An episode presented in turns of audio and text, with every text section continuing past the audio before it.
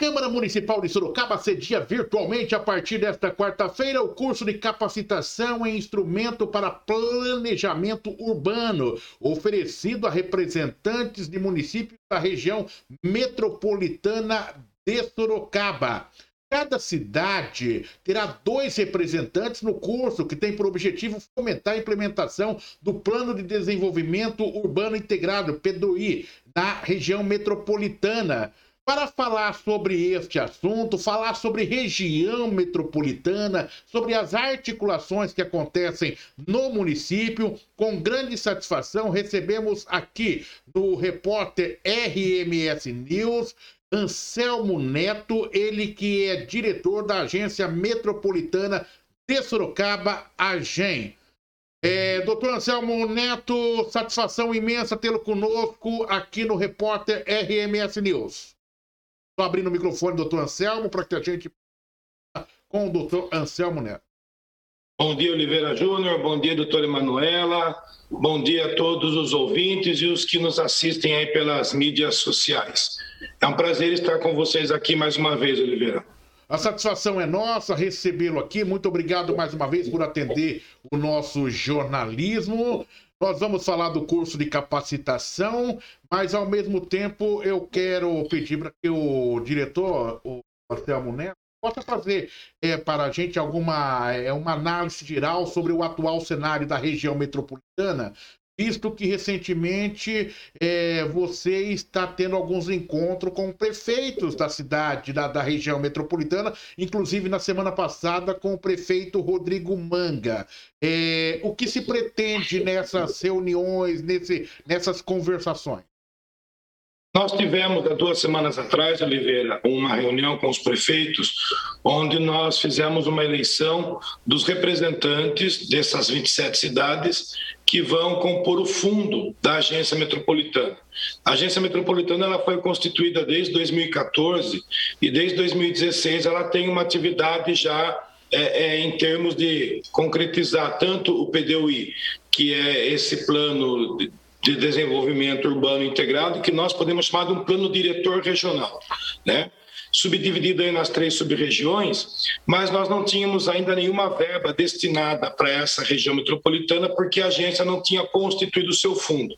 Então, nós fizemos uma reunião há duas semanas atrás e fizemos a constituição do Fundo Metropolitano para que a partir do ano que vem, com orçamento estadual, nós já possamos apresentar projetos regionais para que o governo do estado e até mesmo o governo federal ou até mesmo empresas possam aportar recursos em projetos da região metropolitana. Não será um fundo que terá dinheiro disponível, não. Será apenas quando o projeto for aprovado, virá o dinheiro para o projeto. Então, nós não trabalharemos com orçamento assim, para termos dinheiro para fazer o que a gente bem entender. Por isso que eu acho que esse fundo é importante, ele é, ele é transparente e evita qualquer tipo de situação errada. Porque nós vamos apresentar um projeto, por exemplo, de fazer manutenção nos pontos de ônibus dos municípios por onde passa os ônibus metropolitanos. E a população não tem esse, esse abrigo dos ônibus na beira das estradas. Aí sim vem o dinheiro para esse projeto. E é isso que nós contamos. E agora, até dia 2 de julho, nós temos que fazer a eleição do novo presidente ou da nova presidente do Conselho Metropolitano. Atualmente é a presidente Simone Marqueto, de Tapetininga, que ela preside os 27 municípios. Nós temos conversado com os prefeitos, não para fazer esse tipo de articulação de quem será o presidente ou a presidente, porque não cabe à agência isso. Mas nós temos visitado os prefeitos para falar da questão do PDUI, que a partir de setembro nós precisamos iniciar as audiências públicas e, em virtude da pandemia, nós não sabemos como iremos fazer. Nós temos que fazer que o Ministério Público ele exige audiências públicas nas 27 cidades. Não pode ser duas, três cidades juntas. Então é isso que nós temos conversado aí com os prefeitos e prefeitas da nossa região.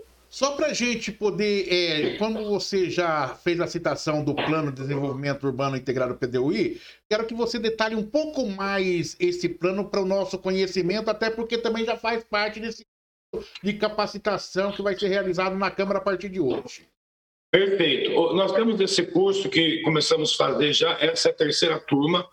Já tivemos é, outras duas turmas que completaram o curso e quero já agradecer os docentes, né, os professores, o professor Flaviano Agostinho de Lima, o professor Francisco Carlos Ribeiro, professor, a gente fala Chiquinho, né, são da FATEC, lá de Tatuí, de Sorocaba, a doutora Eliosa Maria da Silva, a doutora Sandra Lanças, que também é professora de, de, arquitetura e urbanismo, e a doutora Yara Negreiros, que também é professora lá pela UFSCar.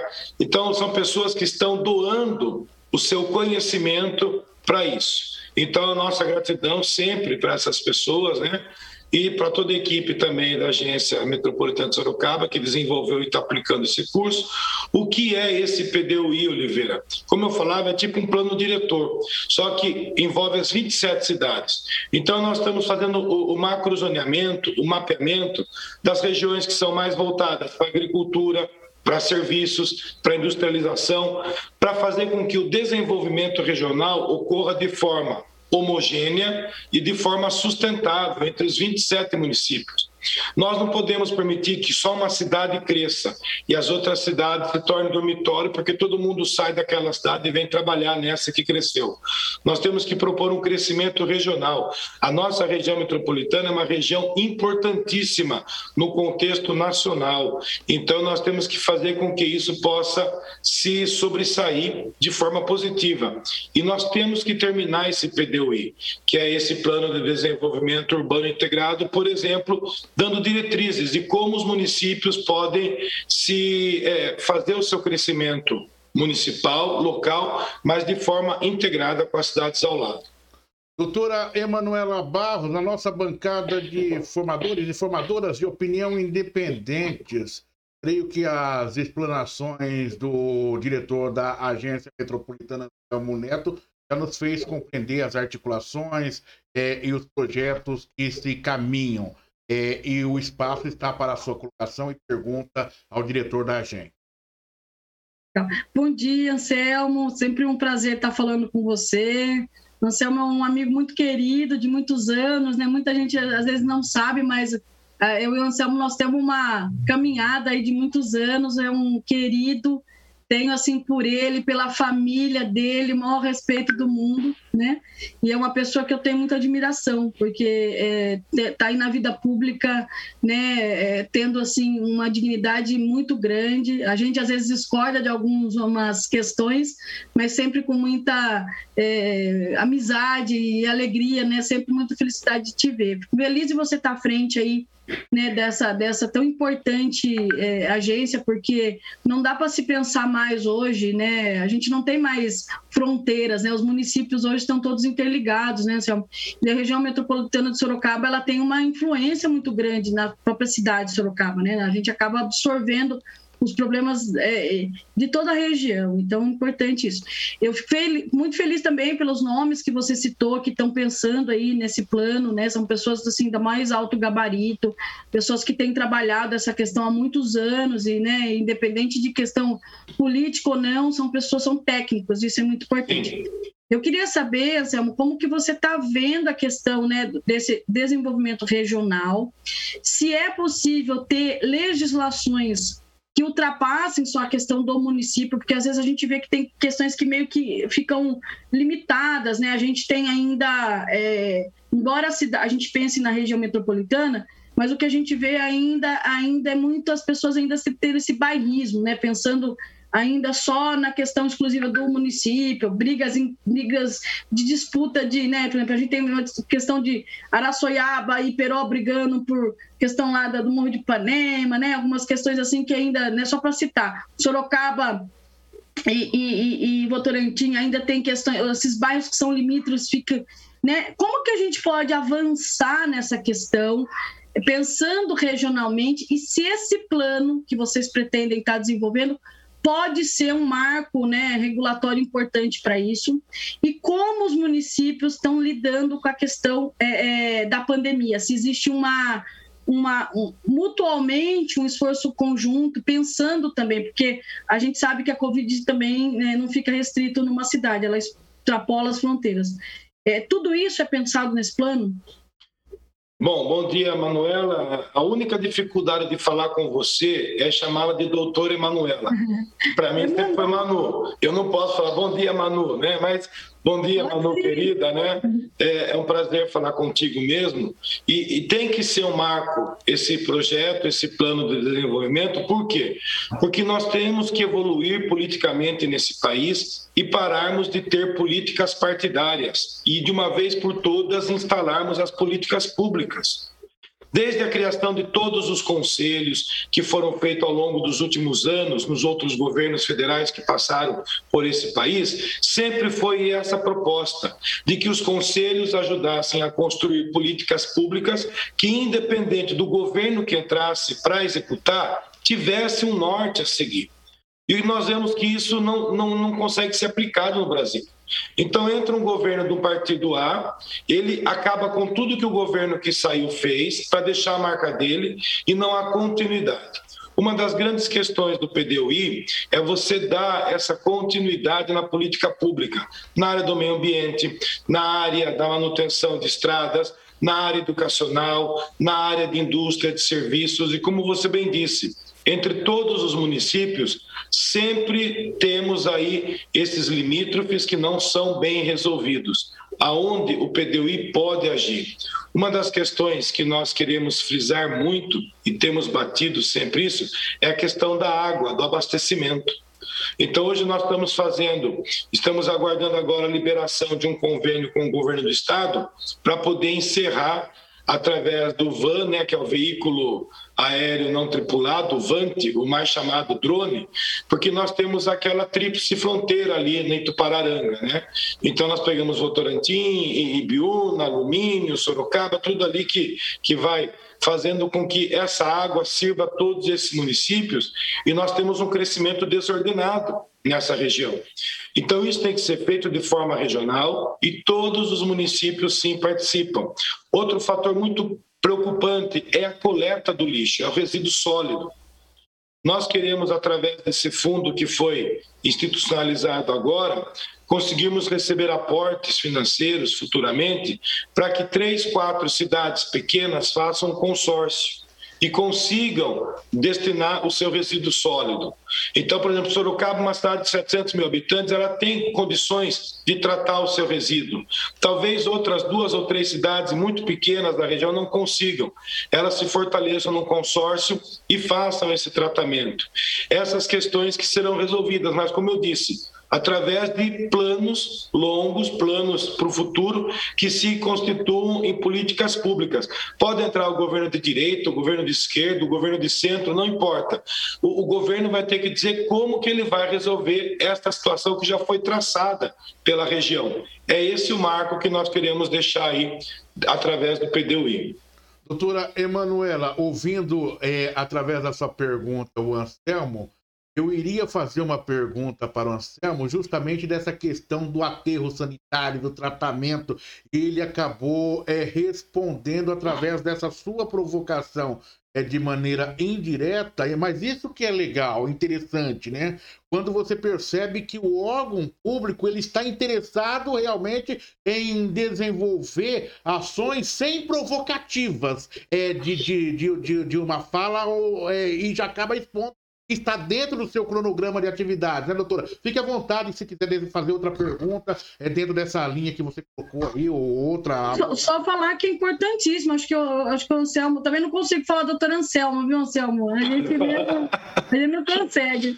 E, e, assim, né, é importantíssimo o que o Anselmo falou, porque essa questão do lixo é uma problemática muito grande mesmo, e a questão da água, né, Anselmo, principalmente agora, antes de você estar tá chegando, a gente estava falando que eu li essa semana que o São Paulo pode passar por uma crise hídrica Isso. sem precedentes, né?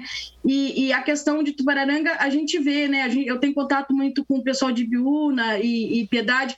Existe um, um, uma ocupação de solo ali desenfreada, principalmente com, né, com chácaras e, e uma dificuldade muito grande, inclusive para tratamento de esgoto dessas regiões, né? E desemboca, acaba desenvolvendo.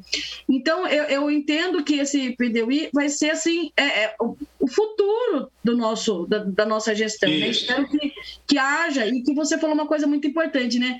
fazer política pública independe do, do governo que está presente, né? E, e, depois executar essa política. Sim. O que a gente tem é esse problema. A gente teve tem alguns planos, né, em Sorocaba que, que a gente já pensou, por exemplo, o próprio plano diretor, no qual você atuou, né, Isso. bastante tal. A gente tem e depois falta fiscalização.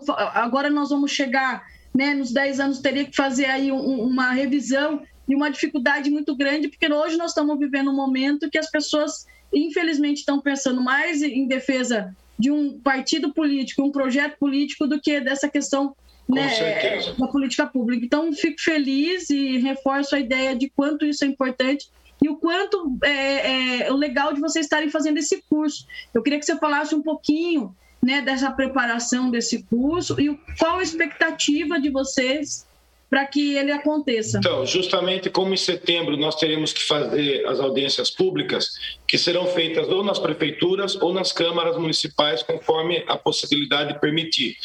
Então, dois técnicos de cada município estão participando, só da prefeitura. Depois, futuramente, nós pretendemos abrir uma nova etapa do curso para o legislativo para os assessores de vereadores e vereadoras e para os técnicos das casas legislativas. Mas esse curso agora ele foi voltado para dois técnicos da secretaria, geralmente Secretaria de Planejamento e Secretaria de Obras, né, que são as secretarias mais afins aí para preparar o plano diretor municipal de cada cidade. São esses técnicos que vão nos acompanhar nas audiências públicas, por isso essa preparação do curso antes importante. A gente vê que tem consistência, né, doutor Sim. Ela, Anselmo, é, o trabalho, e é isso que a gente está cobrando há muito tempo. Né?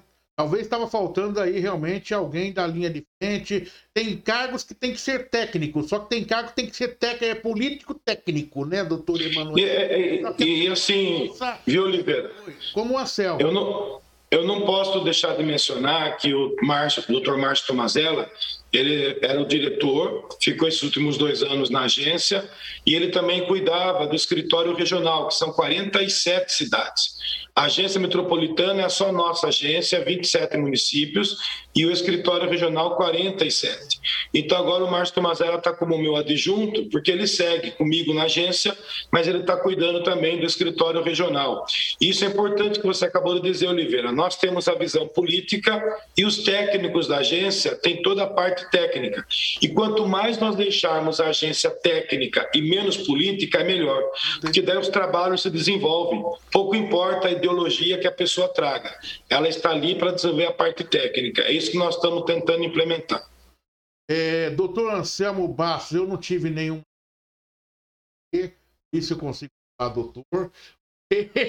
Agora, Manuela, não. Vocês dois brincaram na infância e tudo mais, né? Famílias. Pronto. Não, não chegou a tanto também. Não chegou a tanto. Nós fizemos. A gente é, é contemporâneo de faculdade e o Anselmo foi meio que meu chefe. Porque ah. quando eu cheguei na, na, na, na, Procuradoria, né, Geral do Estado, a gente era estagiário, eu era mais novinha, né? Eu entrei lá eles judiavam de mim lá. E o Anselmo é... era o chefe nosso lá. Eu, eu era o chefe dos estagiários. Que honra, hein? Que coisa maravilha. Tá Beleza. Hoje eu até tô tendo facilidade também, brinco, de chamar o. Mas já faz muito tempo, porque na época eu tinha, acho que eu tinha 18, 18 anos, você devia ter o quê? Uns 20 e pouquinho? Eu tinha 22, 23, é. eu, me formei, eu me formei com 25, não, me formei com 23. Então é. eu estava com 22 anos. Você eu, entrei, eu entrei no primeiro ano, era 95, eu estava no primeiro é. ano da, da faculdade, eu era, morria de medo do Anselmo. É. É, olha, vocês, é, é melhor parar por aqui ou vocês querem continuar conversando? Não, não, tem, temos, temos outras coisas para fazer, viu, Oliveira? Outra hora a gente senta para tomar um refrigerante e a gente conversa à vontade.